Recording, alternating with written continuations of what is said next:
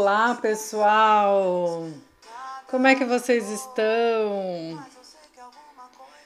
Aqui quem fala é Júlia, estamos lendo o livro Quando Me Conheci de Jorge Bucay.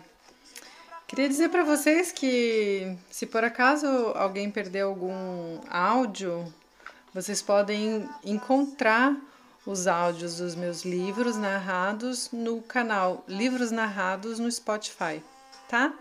Então lá tem, vai ter este livro depois é, de passar na rádio e aí depois a gente disponibiliza lá para vocês.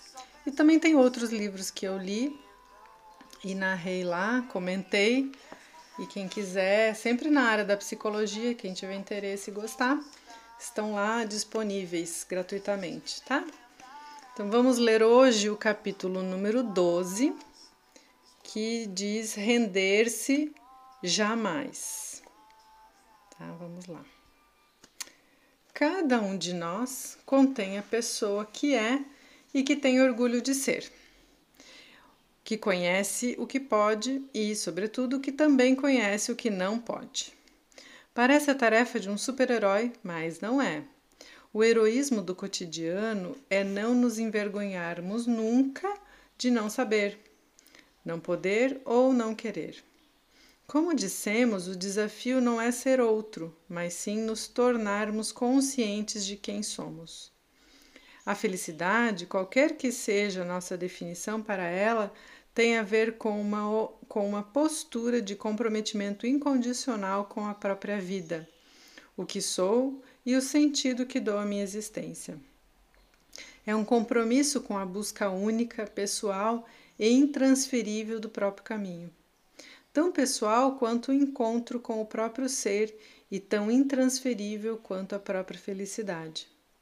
Em 1943, um poeta popular de Buenos Aires, Henrique Santos, discípulo, escreveu o poema a seguir, que alguns anos depois um grande compositor, Mariano Mores, musicou transformando-o num tango uno.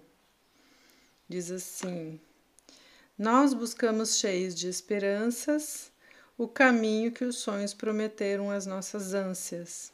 Sabemos que a luta é cruel e é muito e é muita, mas sofremos e sangramos pela fé que nos obstina. Como diz Discépolo, em grande medida é disso que se trata o ser ou não ser de cada um. Poder responder a nós mesmos o que fizemos de nossos sonhos uma sala de espera necessária para o outro ser ou não ser. O ser ou não feliz. De fato, nossa vida está cheia de sonhos, próprios e emprestados, humildes e grandiosos, impostos e esquecidos, horríveis e encantadores. Na verdade, todos nós sonhamos, mas uma coisa é sonhar e outra é perceber o que fazemos com nossos sonhos. Temos que reconhecer que nossa repetida pergunta aonde vou significa também a busca de outras respostas. O que fizemos, o que estamos fazendo e o que ainda, ainda faremos com essa busca cheia de esperanças que os sonhos prometeram para o bem e para o mal, as nossas vontades? Os sonhos são a visão de algo ainda inexistente, que achamos atraente, desejável e carregado de certa energia que pede que o tornemos realidade. Se deixo que o sonho me fascine, se começo a pensar que lindo seria, ele pode se transformar em uma fantasia. Já não é o sonho que tenho enquanto durmo. A fantasia é o sonho que tenho acordado, aquele do qual sou consciente, que posso evocar, pensar e até compartilhar. Que lindo seria é o símbolo de que o sonho se tornou algo mais próximo.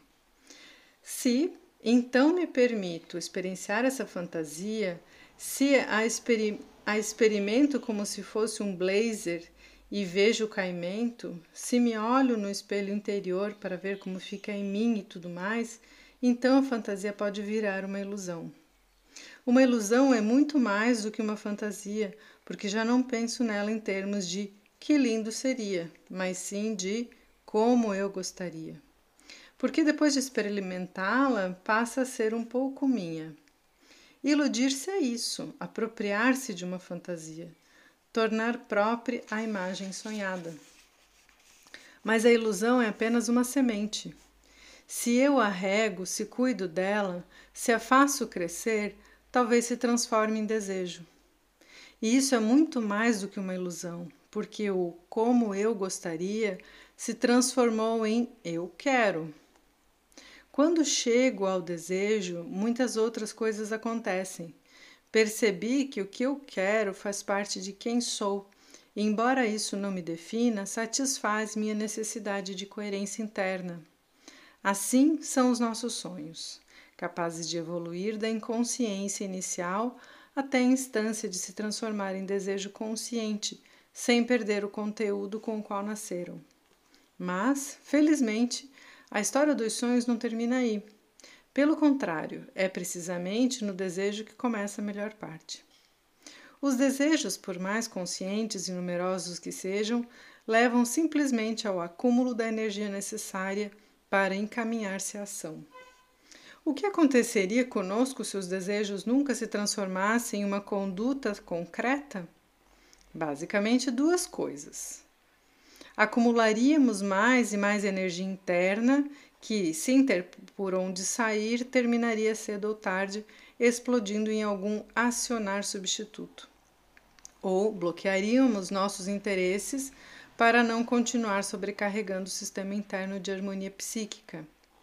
Há mais de 20 anos, no livro Cartas para Cláudia, relatei em detalhes a experiência de Zeigarnik, a cientista russa Bluma Zeigarnik explicava no início do século XX que toda intenção tem determinada carga de energia motivacional que só se esgota quando a tarefa que a original é concluída.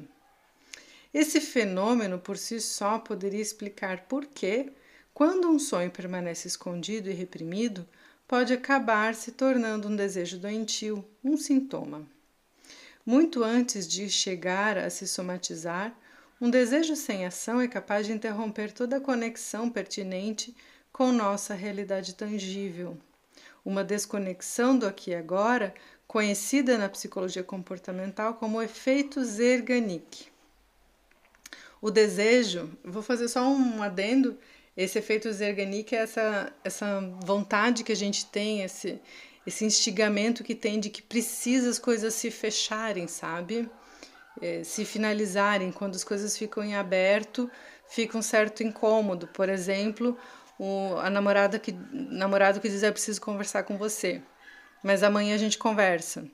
E aí fica uma coisinha aberta, fica uma coisa incômoda, né? Então é isso que, que o efeito Zerganic diz, que a gente tende a querer fechar as questões.